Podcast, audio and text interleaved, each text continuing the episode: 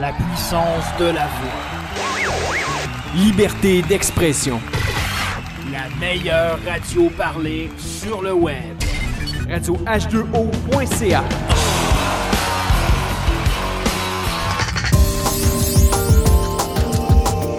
Bienvenue sur le podcast Soif de savoir, épisode numéro 22.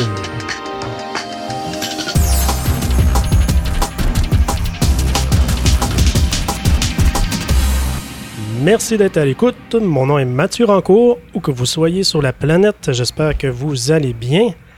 Marc-Antoine, comment vas-tu? Je vais très bien, Mathieu. Et toi? Ah, très bien. Formidable. Passablement bien. Je vais t'en parler tantôt. J'ai un petit rhume. Bref. Un Bon, rhume- ben- Un rhume d'âme? Oui, oui. Un gros rhume. Là, on est, on est mobile maintenant. Et Ah ouais, hein? là, on n'est plus chez toi. Non. On est au bistrot de Paris, Ouais. sur Saint-Denis, directement de Montréal. Genre de petite taverne un peu louche, lugubre. J'étais déjà venu ici voir euh, un excellent musicien, François Pierre, qui a joué quelques fois ici, mon ami François Pierre. Et là, c'est l'après-midi, en fait. C'est ce qui nous aide. Il y a, il y a quelques clients tranquilles. des habituels, là. des réguliers. Je pense que oui. Et une petite musique de fond soft rock, mais je crois que vous devez pas l'entendre très fort. C'est tout à fait agréable. On est super bien installé. On a deux tables. Sur le bord des fenêtres avec les couleurs dehors. Ouais, que je vois pas, mais Je les vois. c'est pas grave. Euh, donc c'est ça pour euh, le lieu. Et on a une consommation avec nous. On a chacun une consommation. Toi, qu'est-ce que tu bois? Je bois une euh, cheval blanc. Une Oh. blanche de cheval blanc. Tout simplement.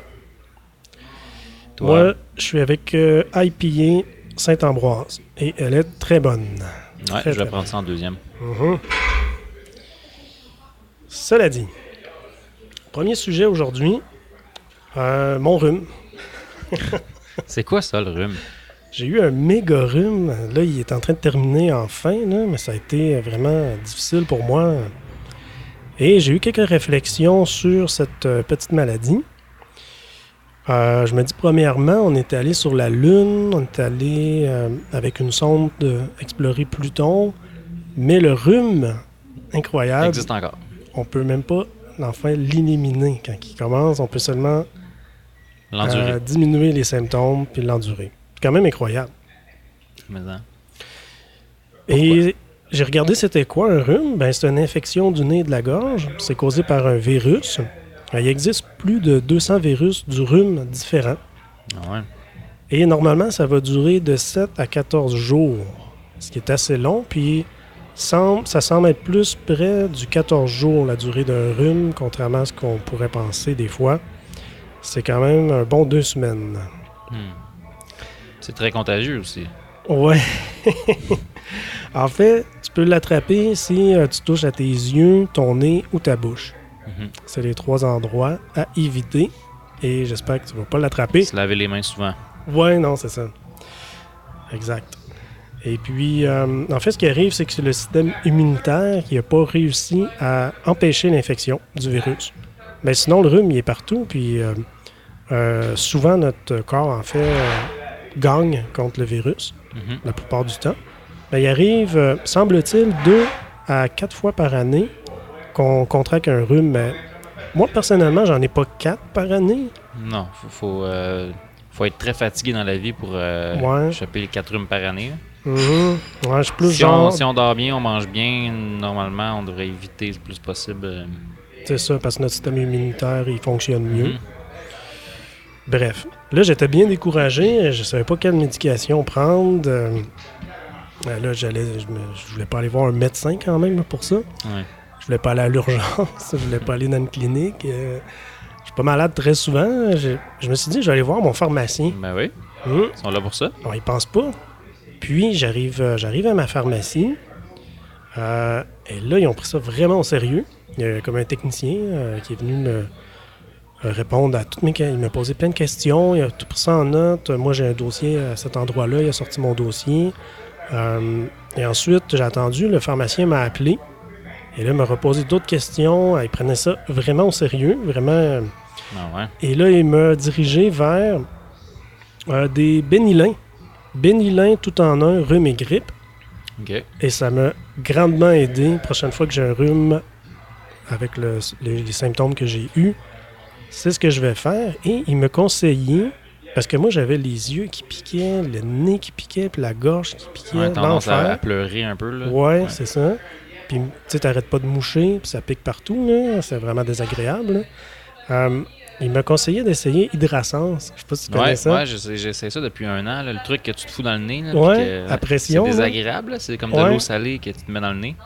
Oui, puis Mais ça pas, fonctionne. pas n'importe quelle eau salée, c'est de l'eau de mer 100% naturelle qui est prise dans la baie de Saint-Malo en France. Ah Ouais. Donc c'est salé, c'est de la bonne eau. On shoot ça dans le nez à pression. Ah, que ça fait du bien, là, ça me... Enfin, au moins on peut diminuer les symptômes et continuer de fonctionner. Ouais, ça soulage de faire ça. Oui, vraiment. Là. Et voilà, c'était mon...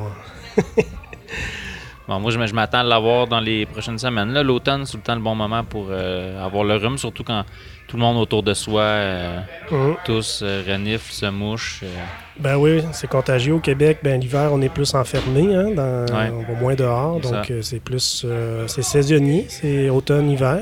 C'est bon en hiver de même aérer- d'a- d'aérer souvent, d'ouvrir les fenêtres, là, même si ça fait rentrer du froid. Ça, au moins, ça change l'air. Ouais, c'est vrai, faut le faire. Puis j'utilise aussi, aussi une lampe berger Ah, qui, semble-t-il, euh, élimine ce genre de, de virus ah ouais, dans l'air. ça les brûle? Tu sais, une lampe berger, c'est comme un liquide, là, puis Mhm. ça brûle. euh, c'est un Ah. pharmacien, justement, qui a inventé ça. Ah, ça, je Mm. savais pas. Mhm. Je fais brûler ça, puis c'est très bon pour l'air parce que des fois, quand il fait très froid l'hiver, on peut pas toujours aérer comme on veut. Mhm. Lampe berger, c'est très bien. Bon, génial. Autre sujet. Euh, au moment que vous nous écoutez, euh, vous êtes mardi, on est mardi. Euh, la soirée des élections a eu lieu lundi soir. Euh, élection canadienne pour les Français qui nous écoutent.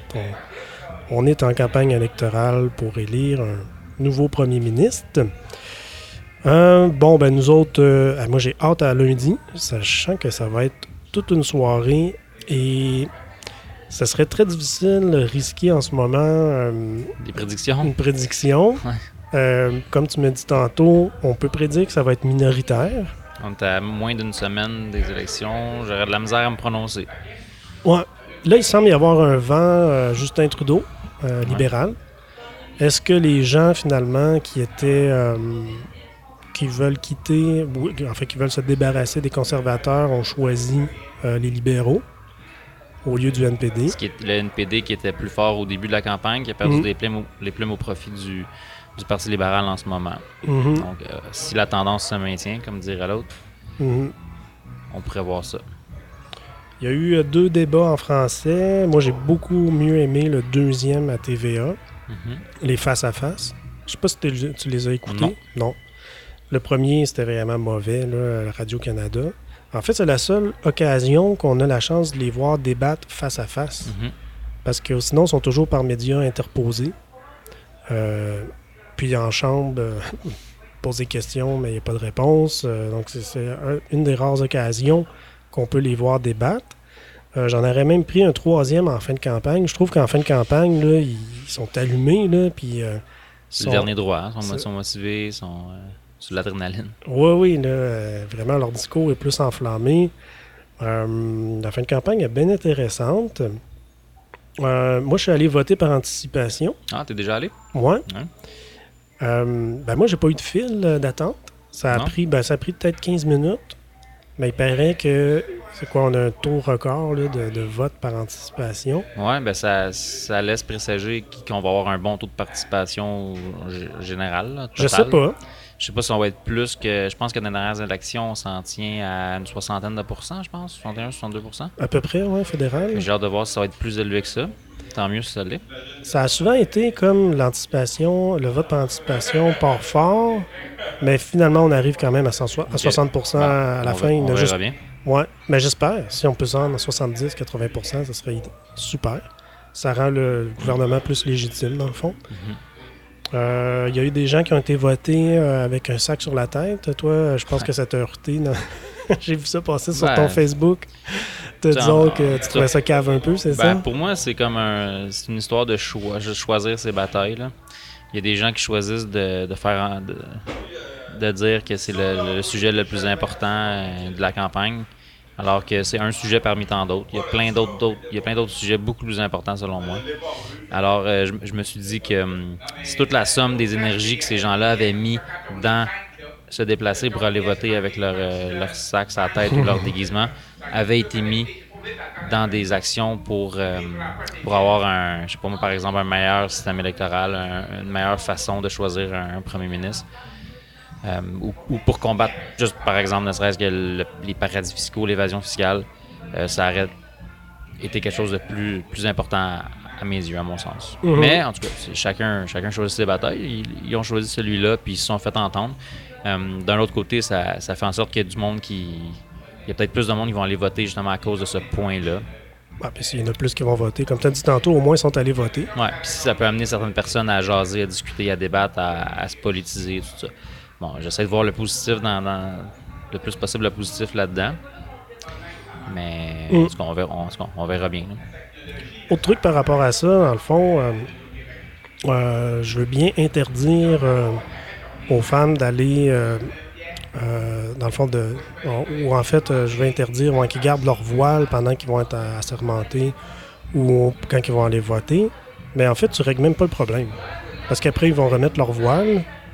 Puis le problème est. Je pense que c'est vraiment une lutte Bon. qui, qui se fait pas au bon endroit. Je pense que ça ne ça servirait pas à grand chose, cette loi-là, d'interdire Euh, ça. mais premièrement, on- je pense que ces gens-là, ils mélangent une chose, c'est que le, les, les deux femmes l'année dernière qui ont demandé de, de se faire assermenter devant la reine d'Angleterre pour leur citoyenneté avec leur voile, euh, c'était pas pour voter là, qu'ils ont demandé de porter un voile, c'était pour se faire assermenter. Là, les gens vont, ils vont voter avec quelque chose sur la tête. Donc déjà, ils, confondent le vote et l'assermentation. Puis, euh, on est qui, nous, en tant qu'État, pour refuser ou euh, dire à quelqu'un quoi porter ou quoi ne porter, alors qu'on conteste le fait que leur religion, par exemple, les oblige à porter ça.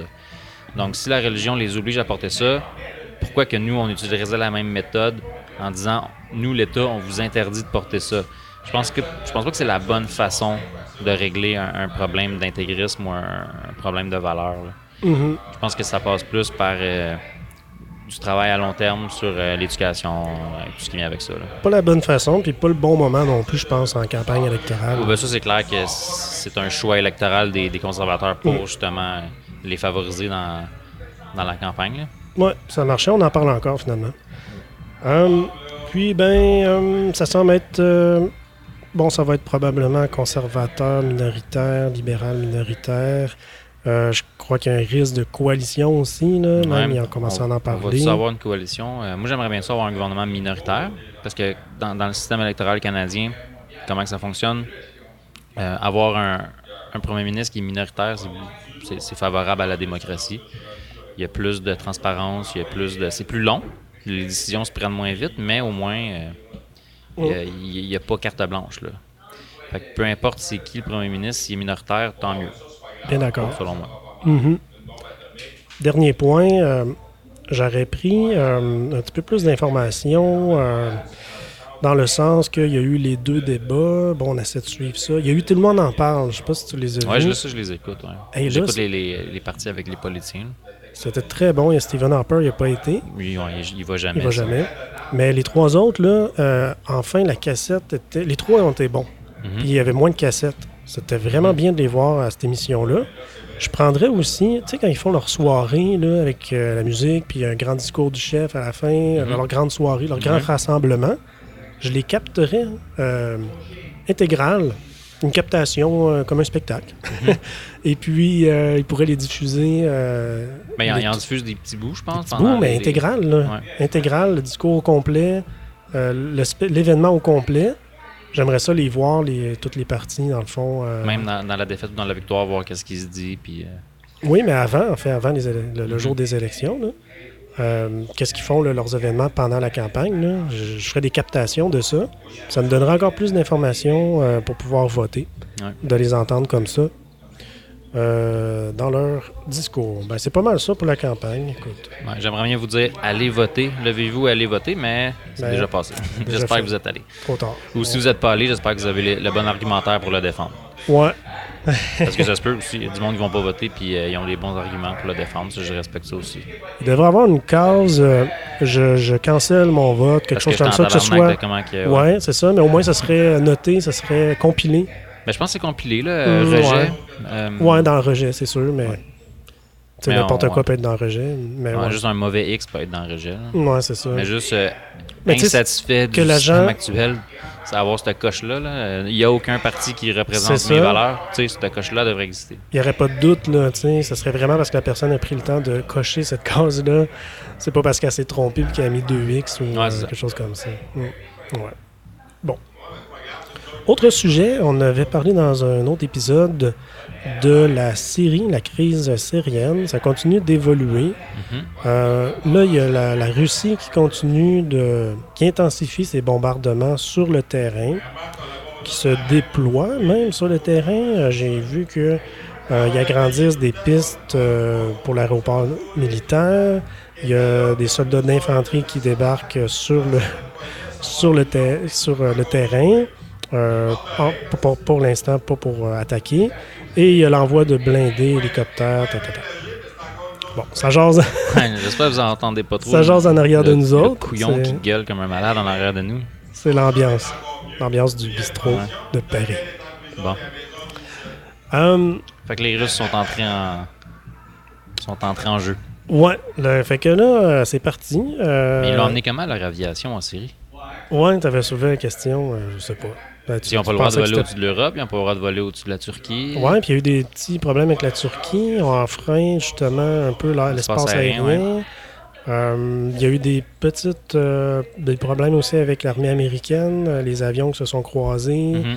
Euh, là, ils sont supposés de se parler justement euh, pour coordonner leur attaque parce qu'ils font chacun leur affaire en parallèle. C'est pas Ouais, très bon en fait. C'est vraiment pas bon parce qu'ils Ouais. mettent pas leurs forces ensemble. Ils, font chacun, ils ont chacun leur, leur mission, leur, euh, leurs intentions. Et ils font ça chacun sur leur côté. Je suis tombé sur un article de Cyril Brett, de professeur à Sciences Po à Paris, euh, dans Le Monde, magazine Le Monde. Très intéressant, en fait, euh, un article qui parle de qu'est-ce qu'il va faire Poutine en Syrie. C'est quoi ses intentions? Ouais. Premier point qu'il soulève, c'est que la, la Russie, en fait, est en, en récession, en crise économique. Et par hasard, euh, Al-Assad, c'est un gros client, Ben un partenaire économique, Pour euh, du, du matériel militaire, surtout. surtout. Donc, euh, en fait, puis là, ben, ça va pas très bien, Al-Assad, ses affaires. L'État islamique gagne du terrain. Donc, bon, aider un, un partenaire économique, premier point. Euh, autre point, euh, ça garantit à la Russie un accès à la mer Méditerranée, une présence permanente. Mhm. Euh, ça, c'est un autre point. Donc, stratégie militaire, stratégie géomilitaire. Ça renforce aussi l'alliance de la Russie avec l'Iran, parce que l'Iran, en fait, est, lutte contre l'État islamique. Ouais. Et puis, c'est sûr qu'eux, ils se disent vouloir lutter contre l'État islamique. Moi, je pense qu'il y a bien d'autres raisons à ça. Euh, mais ça vient consolider euh, l'alliance euh, avec Ouais, parce l'Iran. que Poutine, il, lutte, il lutte contre l'État islamique, évidemment, Mhm. mais il lutte, il lutte contre tous les groupes rebelles qui, qui sont contre Al-Assad, dont l'État islamique. Pas- Il n'y a pas juste l'État islamique, il y a plusieurs groupes qui sont, entre autres, il y en a plusieurs qui sont financés par les États-Unis, par l'OTAN. C'est le problème, euh, c'est pourquoi les États-Unis puis l'Europe euh, l'Europe euh, sont sont pas je trouve que ça se passe pas bien là, côté que- des frappes russes parce Parce que que eux aussi sont contre l'État islamique, mais ils sont Mhm. pas contre les, les groupes qui, eux, sont contre Al-Assad. C'est quand même compliqué, là. Ah ouais, il y a- il y a plusieurs acteurs là, en ce moment là, dans ce coin de- du monde. Autre raison, ben côté marketing politique, euh, il se place du bon côté tout de même. euh, il, ben, en fait, il veut se placer du bon côté, comme quoi la Russie va venir euh, régler le compte de l'État islamique. et euh, de façon expéditive. Et puis, ça pointe du doigt un petit peu la passivité de l'Europe et euh, des États-Unis, surtout s'il en vient à mettre... il dit qu'il n'enverra pas de soldats au sol, Ouais. mais je serais pas surpris qu'il le fasse à un moment donné. Ben, s'il le fait pas, en tout cas, il va épauler les forces syriennes au sol. Ouais, de Il façon va- plus affirmative. Ouais. Puis c'est plutôt un support aérien pour les, pour les, gros, les troupes au sol. Oui, est-ce que j'ai vu aussi euh, euh, à Al-Assad gagne du terrain? Mhm. ça, ça a repris euh, plus. Ouais, il est plus efficace que les Américains à date contre l'État islamique. Ouais. Sauf que les Américains sont pas nécessairement contents parce que Poutine, il vise, euh, il vise des troupes au sol qui sont euh, contre Al-Assad. Donc, qui sont du côté américain, dans le fond, qui sont, euh, qui sont armés par les Américains. Exactement. Ils visent tout le monde qui sont contre Al-Assad. Ça comprend le peuple syrien, les Kurdes. Ensuite, euh, euh, ben c'est ça. On a une Russie qui part en croisade contre l'État islamique. Euh, comme tu viens de dire, contre euh, tous les, en fait, tous ceux qui sont contre Al-Assad. Euh, puis finalement, il fait quoi pour défendre ses alliés, ses amis, ses- son client, euh, sa, sa stratégie, euh, sa position stratégique sur la Méditerranée?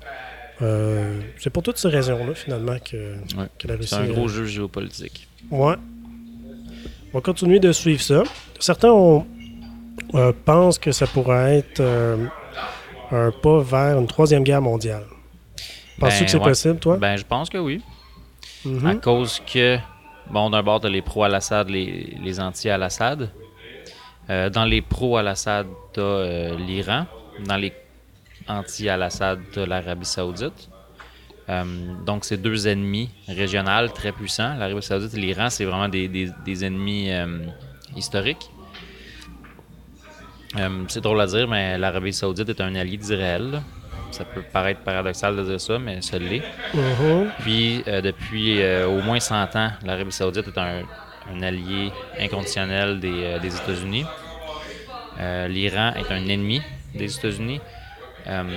L'Iran est plutôt, elle, rangée du côté des Russes et du bloc qui est en train de se former av- avec les Russes et les Chinois, Mhm. donc des grandes puissances. En fait, c'est comme s'il y avait les, les- les- deux blocs de, l'époque de la guerre froide qui étaient en train de se reformer. Puis euh, là, ça joue sur le petit terrain de la, de la série, mais quand on regarde un peu plus loin qui, qui est impliqué là-dedans, euh, ça peut aller loin. c'est des grandes puissances qui sont impliquées là-dedans. Puis c'est ça qui peut être dangereux. Ça peut être dangereux. Moi, je crois qu'une troisième guerre mondiale est possible, mais pas, euh, pas à court terme, à mon avis. Puis pas de cette, euh, je veux dire, cette situation-là va rester régionale. Mhm, J'espère. Peut-être par puissance interposée, il va y avoir des conflits vraiment graves Mais il y a dans déjà, cette il y a déjà des conflits économiques dans le sens de Mhm. embargo, euh, blabla, tout ça. Là. Mhm. Euh, mais il y a pas, on est long, on- J'avoue qu'on n'est pas proche d'un clash militaire entre la Russie, puis les États-Unis, puis la Chine. Ça va plus être économique. C'est la nouvelle réalité. Mais... Parce que pour avoir une troisième guerre mondiale, en fait, il faut deux grandes puissances qui s'affrontent. Mhm. Ça peut pas être euh, la Syrie contre euh, l'État islamique, on s'entend. C'est les États-Unis contre la Russie. C'est les deux puissances euh, Mais tu sais, fais juste, fais juste imaginer que ça, ça, ça monte d'un niveau, puis que là, ça, ça devient vraiment chaud entre Israël puis l'Iran. Puis l'Arabie Saoudite qui est là-dedans. Ouais, dans cette région-là, ça peut... Là, si ça commence à péter Mhm. entre eux autres, là, ça peut facilement escalader jusqu'à l'international. Mhm. Moi, l'autre euh, chose que je vois qui, qui fait que c'est improbable, euh, une troisième guerre mondiale euh, à court terme, c'est la, la- la puissance hégémonique euh, militaire des États-Unis. Ouais. On avait parlé d'un autre épisode. Euh, en fait, c'est vraiment une puissance qui est tellement loin, même si la Russie est deuxième puissance militaire euh, du monde, elle est quand même super loin des États-Unis. Ouais. Euh, juste le budget militaire, 577 milliards États-Unis, 60 milliards Russie. Euh, le budget militaire américain est plus élevé que le total des 10 pays suivants Ouais, ensemble. Fait que l'armée, ben, le militaire américain est plus puissant que toutes les armées du monde réunies. On pourrait même penser ça. Donc, euh, ce, qui, ce qui fait un peu la différence pour, euh, par rapport en 1939, pour la Deuxième Guerre mondiale, c'était plus des puissances qui étaient plutôt égales Mhm. entre elles. Il n'y avait pas un, un qui dominait à ce point Ouais. qui peut venir faire un peu la loi ou Donc c'est pour ça qu'on on en arrive toujours finalement à des solutions diplomatiques. On, on est plus dans la guerre économique aussi. Euh, parce qu'une guerre... euh, bon, qu'est-ce qui pourrait arriver? Ça pourrait être une guerre nucléaire. Ouais. Mais là, il y a, On il y a le justement des perdants. Ouais, c'est ça. Qui, qui, qui est comme. Moi, je pense qu'à l'offensive, il n'y aura jamais de guerre nucléaire, mais ça pourrait arriver à la défensive. Parce qu'un pays se fait attaquer, puis il n'y a plus d'espoir, Mhm. puis que l'arme nucléaire, il va l'utiliser. Mais je crois que ça reste mort parce que, de toute façon, il ne peut pas y avoir de vainqueur euh, dans une guerre nucléaire. C'est la destruction totale, dans le fond. Ouais. Donc, il ne faut pas oublier que les États-Unis, euh, admettons que la Russie attaque les États-Unis, euh, les États-Unis ont quand même des alliés. Ben, déjà, l'Europe, euh, l'Union européenne, Ben le. Japon, l'Australie, le- Canada, le Mexique. Il y a, comme j'avais déjà dit dans l'autre épisode, ils ont deux frontières euh, immenses, euh, à l'ouest et à l'est. Euh, Pacifique à l'ouest, à l'est, l'océan Atlantique. Ouais. C'est assez compliqué. Ils ont leur continent, fond. Et leurs deux voisins nord-sud sont des alliés. Hmm. C'est quand même. il y a l'Arctique d'un bord. Mhm, ouais. Donc, moi, je crois qu'à court terme, il n'y aura pas de Troisième Guerre mondiale. Je, le- je- je crois que ça, c'est, c'est, très... euh, Mais tu sais, c'est parce que Ça peut-être qu'il faut juste aussi revoir les concepts de, de comment va. Tu sais, la, la, la Troisième Guerre mondiale, elle, elle se passera certainement pas euh, sur le champ de bataille euh, comme euh, toutes les autres guerres qui ont eu lieu. Là, on, on est à l'ère des, des technologies. Écoute, ça peut se passer dans l'espace avec les satellites, les, détruire les satellites ennemis de communication. Oui, ça, j'y crois ça peut plus. se passer sur Internet. Oui, Euh, cyberguerre, L'économie sur les, les- les transports, les, les flux de transport de marchandises, de, de matières premières, de minerais, euh, sur les, euh, les guerres par rapport aux, aux ressources naturelles, pétrole, gaz, tout ça. Fait Je Mhm. pense que ça va plus être une guerre qui va, qui va s'articuler par, par rapport à ça, puis avec l'espionnage et tout. Là. Exactement. Ben, ça conclut notre, euh, notre épisode. Passe vite. Vite. Merci à nos diffuseurs euh, Radio H2O et ça c'est au Québec. Et en France, pas de radio qui nous diffuse encore depuis, en fait, depuis nos débuts. Salut les cousins. Oui, c'est bien apprécié. On a bien du plaisir à faire cette émission-là. Il y avait une certaine ambiance cette fois-ci. Je sais pas qu'est-ce que ça va donner. Ils sont, sont pas beaucoup, mais ils sont bruyants. Ouais, non, c'est ça. Ils sont très politisés. Ils devaient parler, euh, j'imagine, de sujets très sérieux. Donc, euh, ben, ça conclut. Et puis, on vous dit à la prochaine. Au revoir.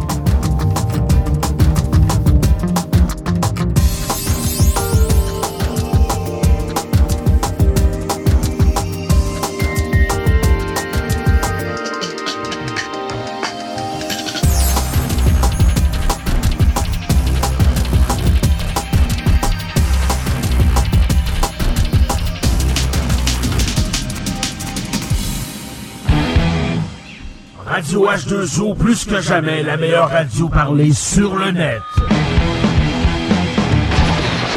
Mike Ward sous écoute. En direct de nulle part. Le stream avec Yann Terriot. RAS, la coche. Le super matozoïde. Star Wars en direct. Alpha 42. Podcast auto. Parlons balado. 70%. Le show du gros. Soif de savoir. Le grand cru des podcasts. Réalité augmentée. Une programmation de malade. Radio H2O.ca. Ensemble, nous sommes la force.